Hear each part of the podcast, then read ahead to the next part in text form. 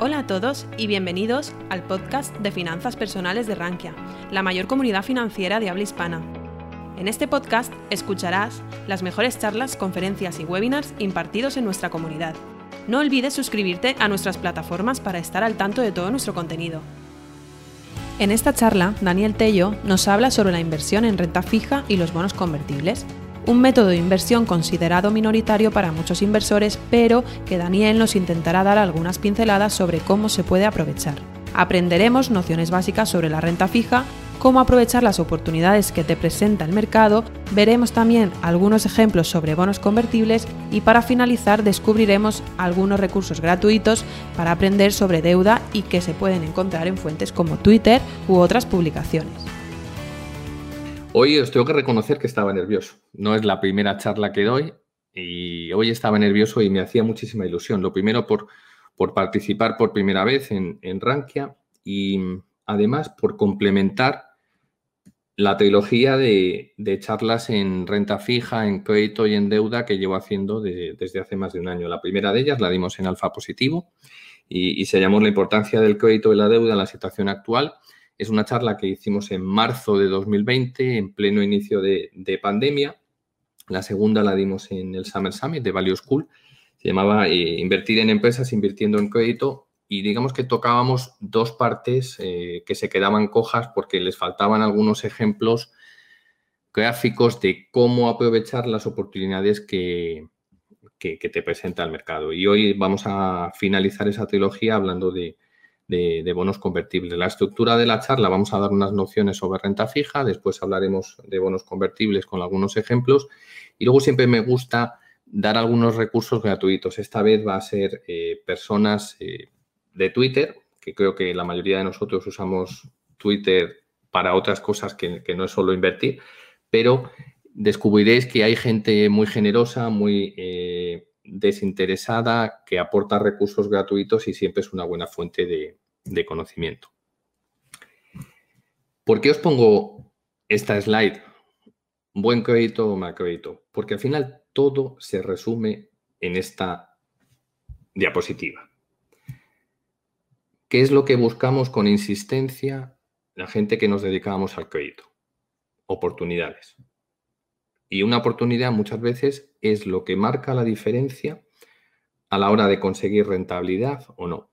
El problema de las oportunidades es que te das cuenta que fue una oportunidad cuando ya ha pasado el tiempo suficiente que no te permite volver atrás.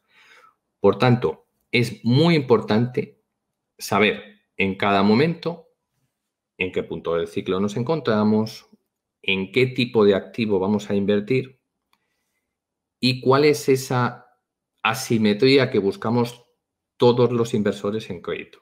Y me preguntaréis, ¿y qué asimetría es? Pues es una asimetría que un inversor en, acciones única y exclusivamente, y hay muchos, porque España afortunadamente tiene una comunidad inversora fantástica, que yo creo que no se le hace suficiente justicia a gestores jóvenes, generosos y desinteresados, que, que, son los que han abierto camino muchas veces a esta comunidad inversora en acciones pujante que hay. Pues estoy hablando de de Alejandro Estebaranz, estoy hablando de, Jesús Domínguez y de Luis de Blas de Valentun, estoy hablando de Gabriel Castro, estoy hablando de Carlos Santiso, etcétera. Hay, eh, méritos, es decir, hay, muchísima, muchísima gente. Pero al final, si tú solo te limitas a invertir en acciones, te estás dejando fuera una parte muy importante del mercado. Recordaros que el mercado de deuda pública, perdón, de deuda es muchísimo más grande que el mercado de, de acciones. ¿Qué ocurre? Que tenéis que complementar un poco la metodología de inversión o el camino del aprendizaje que, os han ido enseñando estos grandes gestores con una visión más amplia.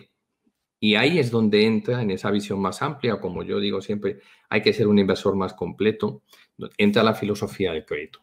Un inversor en crédito, lo primero que va a pensar es si voy a perder dinero, a diferencia de un inversor en acciones. ¿Cuánto dinero voy a ganar?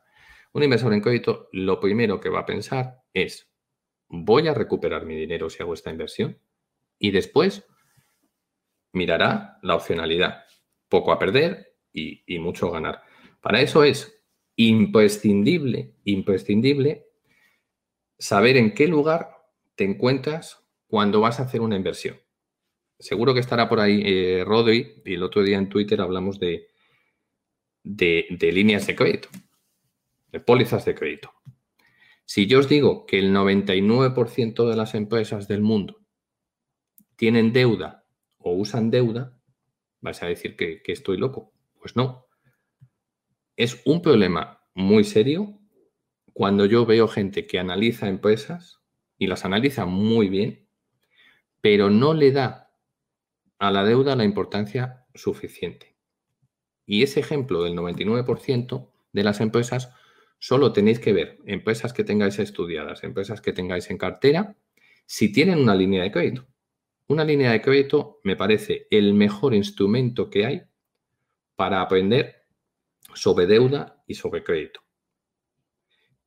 Y para que entendáis la importancia de una línea de crédito, os voy a poner un símil. Estáis escalando una montaña y no cualquier tipo de montaña, uno de los picos más altos que hay, por ejemplo, el Everest, el pico más alto.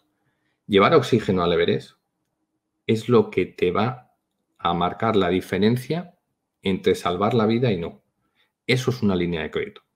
Cuando llega un momento como el coronavirus que destroza absolutamente todos los presupuestos, los modelos de negocio, disrupciona absolutamente todo el ciclo de funcionamiento normal de una empresa, todas las empresas usaron sus líneas de crédito a modo de oxígeno, a modo de salvavidas, porque no eran capaces de saber cuánto iban a vender al día siguiente, cuánto tiempo iban a estar cerrados, cómo iban a, reestructurar sus gastos. Es decir, la línea de crédito te da ese oxígeno para cuando estás escalando el Everest y te llega una tormenta increíble, tienes que estar quieto para salvar tu vida.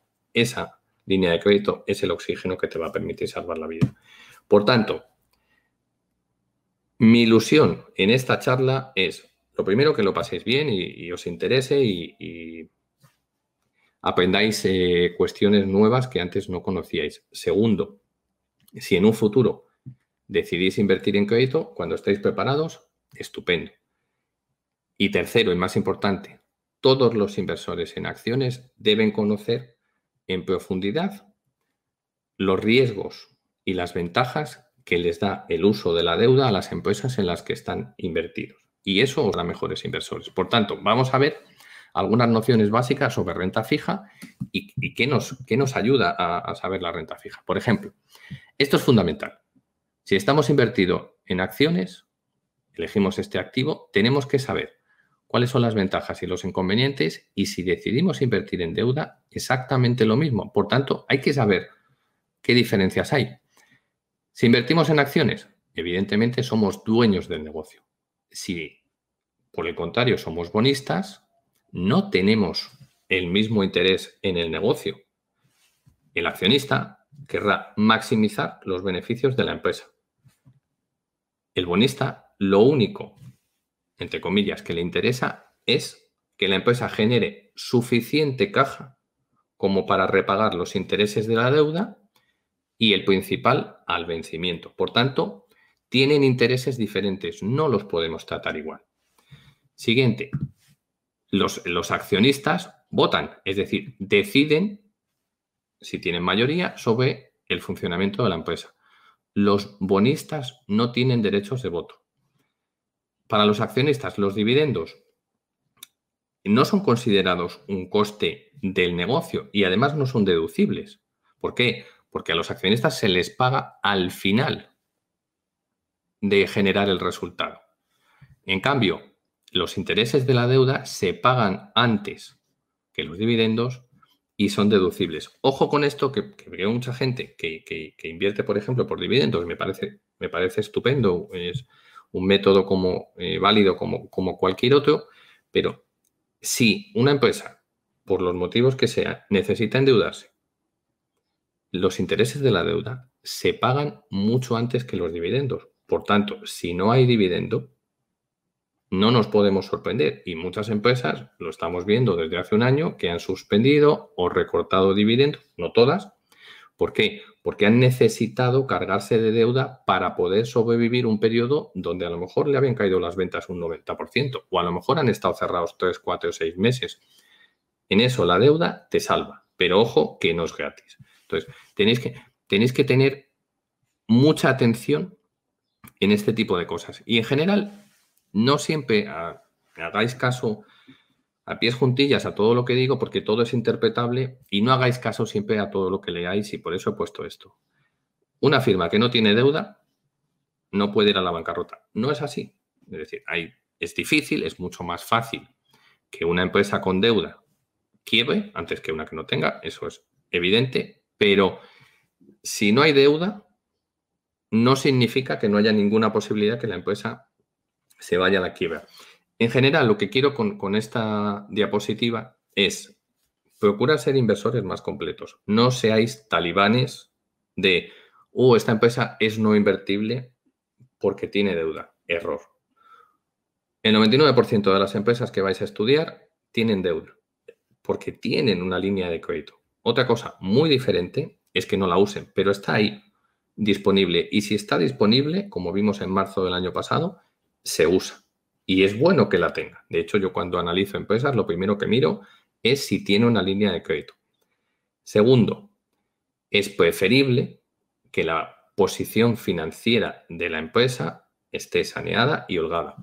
Pero eso no necesariamente tiene que ser malo a la inversa. Es decir, el uso de la deuda de una manera inteligente, precisa, ordenada y con cabeza es bueno. Os pongo tres ejemplos de gente que, ha usado la deuda para invertir o se fija mucho para tomar ventaja en la deuda y son pues posiblemente tres de los mejores gestores, empresarios o inversores. Howard Marks, John Malone y aunque a muchos eh, les sorprenda, pues Joel Greenblatt también. Entonces, o es decir, es que son muchos ejemplos.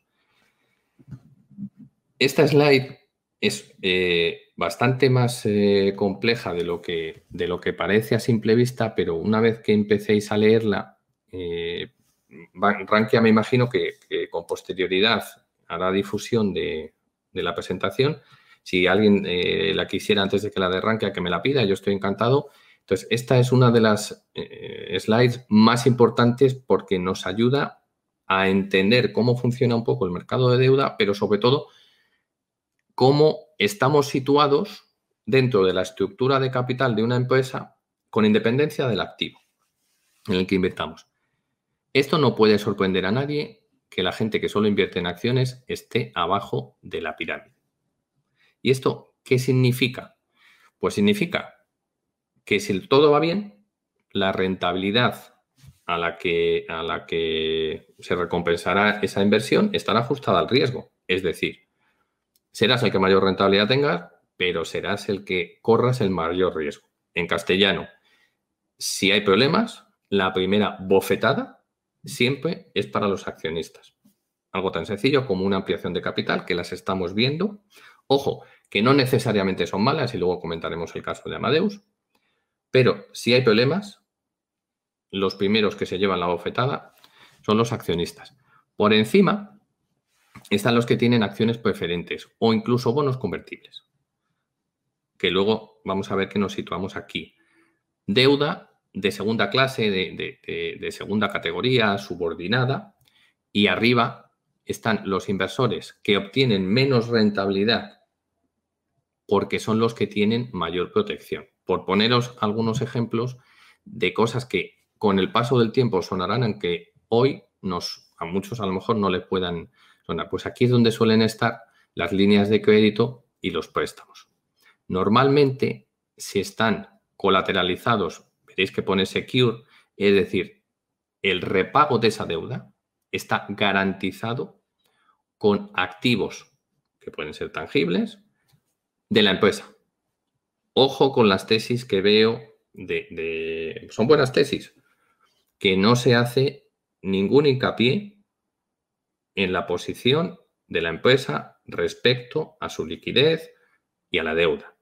Si todas las empresas, o casi todas las empresas, 99%, tienen línea de crédito, por favor, estudiar las características de esa línea de crédito que viene en los informes anuales. Y si no, se le pregunta al Investor Relations. Y si no, se le pregunta al director financiero. Y si no quieren decirlo, es mala señal.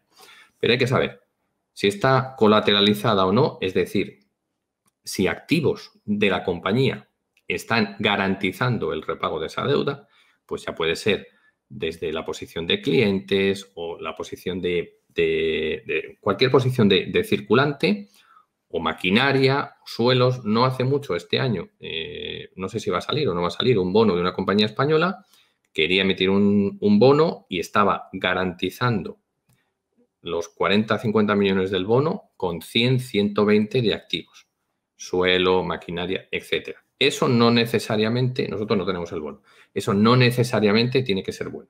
Lo que es bueno es que lo conozcáis en profundidad. Covenants. Al final los covenants es las reglas de juego. Es decir, si yo mañana quiero jugar al categories, tengo que saber las reglas de juego. Es imprescindible que invirtáis en una empresa y no sepáis los covenants que tiene su deuda. Porque esos covenants, si no se cumplen, van a poner en riesgo la viabilidad de la empresa hasta tal punto que si se impaga en parte intereses o principal de un bono o un préstamo, se puede convertir en exigible toda la deuda. Y eso es un game over increíble. Tenerlo en cuenta dedicarle tiempo, que eso es lo que, lo, que yo quiero. Saber dónde estáis situados. ¿Cómo funciona el mercado de deuda? De aquí que me interesa. Pues que, sepáis quiénes son los emisores. ¿Por qué? Porque la mayoría de la gente invierte en deuda a través de fondos y, y se acaba en los gobiernos. Es decir, hoy en día, tener inversiones en deuda pública es incurrir en más riesgos de los que parece porque no hay rentabilidad o incluso están muchos bonos comprados a rentabilidades negativas y en el momento que esto se dé la vuelta o que los bancos centrales compren menos volumen, que llegará, o que repunte la inflación, que yo creo que llegará, ojo, que, que podemos descubrir que vamos a perder dinero en algo que considerábamos totalmente seguro. Y hay muchísimas empresas que, emiten deuda Muchísimas, muchísimas empresas. Entonces, vigilar bien exactamente si tiene sentido para la empresa o tiene sentido para nosotros como inversores. Amazon, Apple, etcétera, que son empresas muy buenas, han emitido deuda a muy largo plazo, 40, 50, 60 años, a cupones ridículos, igual que eh, Austria eh, emitió un 100 años, con unos cupones ridículos, es decir, con una rentabilidad ridícula. Pues en cuanto repunta un poco las expectativas de inflación, hay una galleta monumental en ese tipo de bonos. Estoy hablando perder un 20, un 25, un 30% los fondos que lo tienen. Ojo, ojo con eso. Aquí dos cosas muy sencillas. Volver a insistiros en qué lugar de la estructura de capital estamos invertidos. Si estamos invertidos en acciones, estamos aquí. Otra vez, los últimos de la fila. Y si estamos en convertibles aquí. Y luego yo me encuentro la típica respuesta por, mucha gente cuando hablamos de invertir en deuda, invertir en crédito, no, es que, es que es muy complejo. Bueno, no es complejo, es duro, hay que aprender, como todo en la vida. Que una persona me diga que no sabe el tipo de deuda que hay en la empresa en la que está invertido, es que no ha dedicado ni dos segundos. Os voy a poner un ejemplo página 1 y página 4 del prospectus de un bono, el del corte inglés. Es que lo pone en la primera, en la primera hoja, en la segunda frase. Senior. Pues ya sabes que está aquí arriba. Ya habrá que ver si está garantizada, está sin garantizar. Es decir, hay que leer un poquito más. Y aquí en la página 4, en la página 5, ya vemos las garantías. Entonces, imprescindible no dedicar el tiempo suficiente para aprender en las empresas en las que, las que vamos a invertir. Y luego además ocurre una cosa, esta charla también la enfocamos un poco, oportunidades. Hay una serie de empresas que no cotizan y como no cotizan no se conocen. Bueno, pues aunque no coticen en bolsa, tienen instrumentos para invertir en España, el corte inglés, en su momento, en marzo abril del año pasado, se pudo comprar el bono a 70 o 80 de precio. Estamos hablando que en un año ahora estará cotizando a, por encima de par. Pues estamos hablando que hemos conseguido a lo mejor en un año más del 30% de rentabilidad en deuda. Ojo, ojo. Aguas de Barcelona, Canal de Isabel II son bonos muy buenos para perfiles más conservadores porque son monopolios y monopolios relacionados con el agua, que tiene, que tiene tendencias de cola muy, muy fuertes. Por tanto, hay que mirar las cosas siempre. Y la deuda, aunque no invirtamos en ella, nos va a dar mucha información y nos va a permitir decidir dónde podemos encontrar esa simetría que yo siempre busco. Riesgo abajo y rentabilidad arriba. Por ejemplo, Tulo Oil, que es una empresa bastante, bastante conocida, pues tiene dos familias de bonos, la parte senior y la parte de convertibles. Dani, pero a ti te gustan los convertibles, sí, pero, pero me gustan los que tienen sentido. Este convertible, pues no tenía mucho sentido porque vencía en 2021. Entonces, al final, un convertible, como veremos un poco más adelante, es un bono que además tiene una opción y si la acción sube, ese bono ya no se convierte en un bono, se convierte en acciones y por tanto nos llevamos una buena parte de la rentabilidad. Pues si no tienes tiempo para que una empresa que lo está pasando mal haga el turnaround, pues, pues no tiene mucho sentido. Y además es lo que os he puesto. Es que está dentro de una sociedad que no lleva ningún tipo de garantías. Ojo con esto. Y estos bonos están en la cabecera.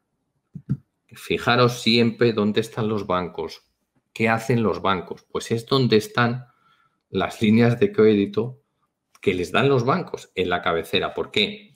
Porque en la cabecera tienes esta serie de sociedades con sus activos que están garantizando el pago. Mirar las cosas, mirar las cosas con cariño.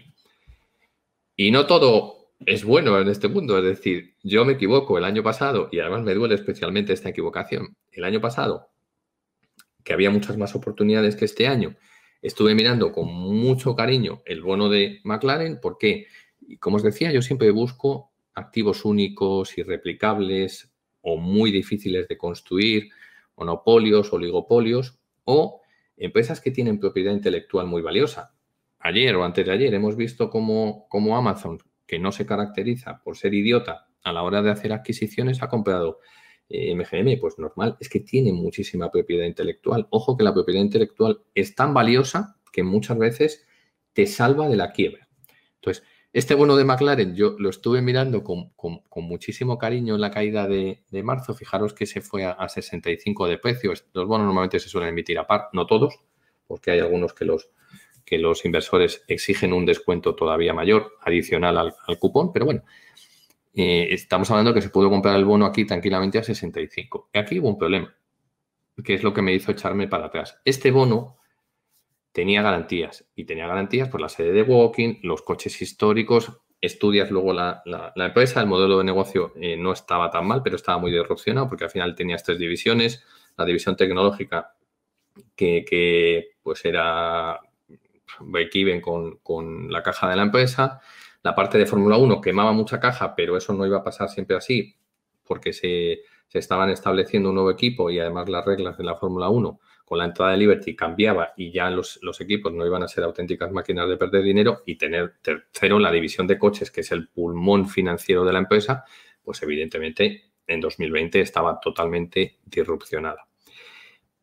Y dices, oye Dani, pues los bonos tenían garantía. Al final, si había liquidación, pues era muy difícil que, tras liquidar todas las deudas con independencia de, la valoración de la empresa en quiebra, pero lo que me hizo echarme para atrás es que intentaron cambiar las reglas de juego a mitad del partido e intentaron conseguir financiación quitando, eh, os lo resumo, eh, parte de la garantía que tenían los bonistas. Eso finalmente no salió y lógicamente el bono ha volado. Ha volado hasta tal punto que se pudo comprar por debajo de 60 y ahora vale pues casi par. Imaginaos la rentabilidad tan heavy 60-70% más, más el cupón, que es un, 5 o algo así. Por tanto, oportunidades las hay. Eh, ¿Se va a aceptar siempre? Pero si no lo ves claro, pues no pasa nada. Habrá otras oportunidades. ¿Y por qué me gustan tanto los convertibles? Pues porque los convertibles hay mucha gente que, los define, sobre todo el research institucional, como lo mejor de los dos mundos, el mundo de la deuda y el mundo de la renta variable. Y aunque pueda tener cierto sentido, a mí no me gusta usar ese tipo de simbolismos porque puede llevar a pensar que no hay riesgo. Y sí que hay riesgo. Es decir, absolutamente en todas las inversiones que hagamos tiene riesgo. Pero los convertibles muchas veces nos van a dar suficiente rentabilidad, no tanto como la renta variable, y con una volatilidad y con un riesgo menor. Porque recordar la slide que os puse del orden de prelación en la estructura de capital. El que está abajo siempre, el que se lleva primero la galleta, es el accionista. Estamos un poco mejor que ellos, no mucho mejor. Hay que ver un poco si hay más bonistas, es decir, quién hay encima nuestra. Entonces, caso a caso, puede tener sentido. Y además, no es algo que diga yo, por eso os, he traído esta slide donde se ve la rentabilidad de, diferentes activos de renta fija desde 2012. Y fijaros, oh, sorpresa, en, en nueve años, dos, tres, cuatro, cinco, seis, seis, más del 50% de años, el activo más rentable han sido los convertibles. Entonces, Desafortunadamente en España no hay mucha gente que haga, que haga convertibles y, tenemos un margen de mejora increíble. Por tanto, os animo a que aprendáis un poco más sobre, sobre convertibles. Y en esta slide os he traído comparar los bonos convertibles contra las acciones. Por cierto, eh, no os lo he dicho, pero os he puesto los enlaces a este informe, lo compartí en Twitter de esta casa que se llama Calamos, que es bastante buena. Entonces, o bien lo buscáis en mi Twitter o bien cuando Rankia facilite esta slide, ahí lo tenéis. Os recomiendo que lo leáis. Os, va a sorprender porque hay cosas tan interesantes como esta. Es decir, que, dice mucha gente de, la inversión en deuda en renta fija. No, no, es que eso apenas te da rentabilidad. Es decir, solo invierto en equity, renta variable, porque eso es lo que me da rentabilidad. Pues mirad, en diferentes periodos es verdad que, la inversión en acciones te da rendimientos más altos, 28% contra el 21%, no está mal, pero en algunos periodos es más rentable la inversión en convertibles. Es decir, o no siempre la inversión en renta variable es mejor que la renta fija. Lo, lo, que sí es una constante, lo que sí es una constante es que la volatilidad es mucho menor. Entonces, tres tipos de inversiones. Voy a tope de volatilidad, solo quiero rentabilidad, renta variable. Tengo un perfil muy conservador, no quiero la volatilidad de renta variable, solo invierto en, en renta fija. Pues entre medio, entre medio, están los convertibles, que vas a ganar algo menos que el mismo activo de renta variable, pero vas a sufrir mucho menos por el camino. Entonces, eh, echarle un vistazo a este informe que, merece la pena.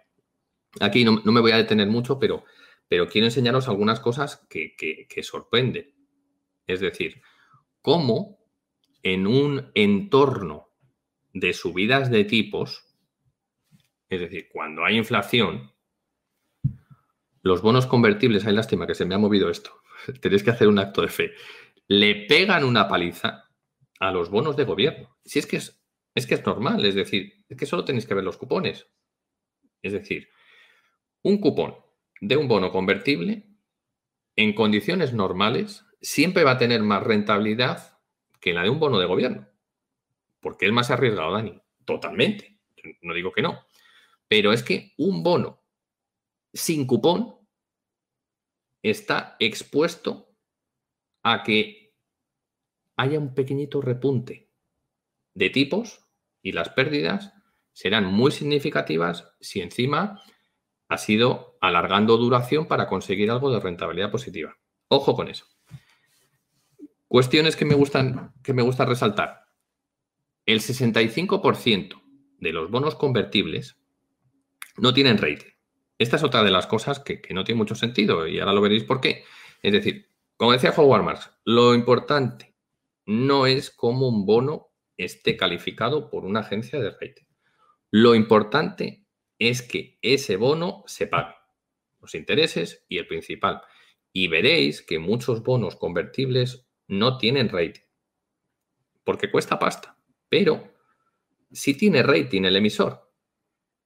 Entonces, mirar los fundamentales de las compañías, mirar el balance, mirar el crédito, estudiar el modelo de negocio y luego decidir. Si tiene rating, mejor, será más líquido y, habrá pagado menos la empresa a la hora de, de lanzarlo. Pero eso no discrimina. ¿Y por qué no discrimina? Pues aquí tenéis el volumen de defaults de bonos convertibles que tenían rating y que los que no tenían rating. Es decir, siendo más, eh, siendo el 65% de los bonos, es decir, existiendo más bonos sin rating, resulta que cuando hacen default es en un importe menor que los que tienen rating.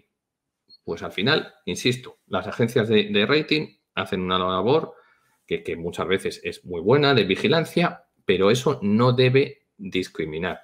Y aquí tenéis por año la comparativa del default rate, es decir, cuántos, qué porcentaje de bonos entran en impago en un periodo largo, y veréis que es inferior al high yield. Y el high yield es el, ejemplo perfecto de eh, bonos sin rating. Entonces, mirad bien las cosas y leer este informe que, es, que os sorprenderá. ¿Cómo funciona un bono convertible? Muy fácil. Olvidaros de esta slide, pero un bono convertible, un bono normal, tiene esta forma, un stick de hockey. Si aquí hay problemas, el precio del bono tiene problemas. Si no hay problemas, es como una opción vendida. No vas a ganar más. No vas a ganar más. Vas a ganar el cupón y si lo has comprado a par, pues no vas a ganar más. Si encima has tenido la suerte de comprarlo un poquito por debajo de par, pues ganarás esa parte. ¿Qué tiene de bueno los convertibles? Que tiene dentro una opción. Por encima de un determinado nivel de la acción de la compañía, ya no tienes el nominal del bono, sino que tienes un número de acciones. Por tanto, hasta que la opción entra en valor, también depende del tiempo, ahora veremos por qué. Es un bono normal y cuando la acción que estaría aquí abajo salta de un determinado volumen, fijaros la rentabilidad. He intentado hacer la presentación sin ninguna fórmula, porque a la mayoría de la gente cuando ve fórmulas eh, en renta fija se le hace bola es posible explicar las cosas sin fórmulas. Eso no significa que sea tan sencillo como yo os lo estoy comentando. Hay que mirar, hay que trabajar y hay que estudiar las cosas. Pero tenéis que entender la mecánica. Es decir, tener una máquina que os calcule las fórmulas está muy bien. Tener Bloomberg está estupendo. Pero si no sabes el significado de los componentes de un bono o un convertible, no sirve para nada. Porque cuando el mercado cambia, el mercado cambia a la velocidad del rayo, estarás perdido. Ejemplos. NECAR. Los que me sigáis con atención en Twitter, pues sabéis que es una de las, de las empresas que más rentabilidad le hemos sacado en el fondo. ¿Qué cosas hay que mirar en un convertible? En un convertible y en un bono siempre hay que mirar el prospectus. ¿Qué cosas interesantes? Página 1. En esto no es el prospectus, es el time sheet, que es como el DNI de, la emisión de los bonos, así más simplificado, ¿no? Página 1 del time sheet. Pues ya sabemos que está subordinado y unsecure, normal, si es que es convertible. ¿Vale? La emisión, 200 millones, el cupón, el 8%, el precio de emisión a par. Más información sobre qué posición en la estructura de capital tenemos. Unsecure, ¿vale? El bono y los intereses están subordinados a la deuda senior del emisor. Es decir, acordaros la estructura de capital que os enseñaba. Y con el mismo tipo de deuda subordinada, pues será par y paso. Es decir, par y paso, al final, dice, no, es que esto no son lo que es. Bueno, pues es que son iguales. Iguales, es decir, los hermanos somos iguales, pues los bonos de la misma categoría son iguales. ¿Qué ocurre? Que el bono convertible tiene, tiene unas ventajas que no tiene el bono normal. Es decir, que puede convertir por encima de un precio determinado el nominal del bono en acciones. Esto es clave para saber cuánto estamos pagando por la opción. Recordad, un bono normal y un bono convertible. ¿En qué se diferencia? Que este solo paga el cupón y este paga un cupón que normalmente es más pequeño. ¿Por qué? Porque la otra parte es lo que vale la opción. Y por encima de un determinado nivel, yo tengo la opción, en este caso, de convertir los 100.000 euros o los 100.000 noruegas que valga el, el bono en acciones. ¿Cuándo lo haré? Pues cuando me compense, por encima. Ojo, que muchas veces no entendemos bien qué significan las cosas. Es decir, ¿qué pasa si paga un dividendo la compañía? A mí me da igual porque tengo una protección que esto, es decir, el precio de conversión, se ajusta. Y este es un, este es un buen caso donde, donde no hizo falta que se ajustara, porque me daba igual. Si esta empresa hubiera pagado un dividendo de 4, que lo pagó antes, pues esto se hubiera ajustado. En lugar de ser 7,57, pues sería 3. ¿Que lo paga después? Si ya he convertido. Si me lo van a anunciar con antelación. Entonces, al final, esto tenéis que saberlo si en qué posición estáis, cuáles son las características. La empresa no es tonta. La empresa, cuando emite el convertible porque le interesa, no quiere diluirse, prefiere diluirse un 40 o un 50%, pero no te va a dejar que te forres indefinidamente. Entonces te va a ir apretando a que conviertas.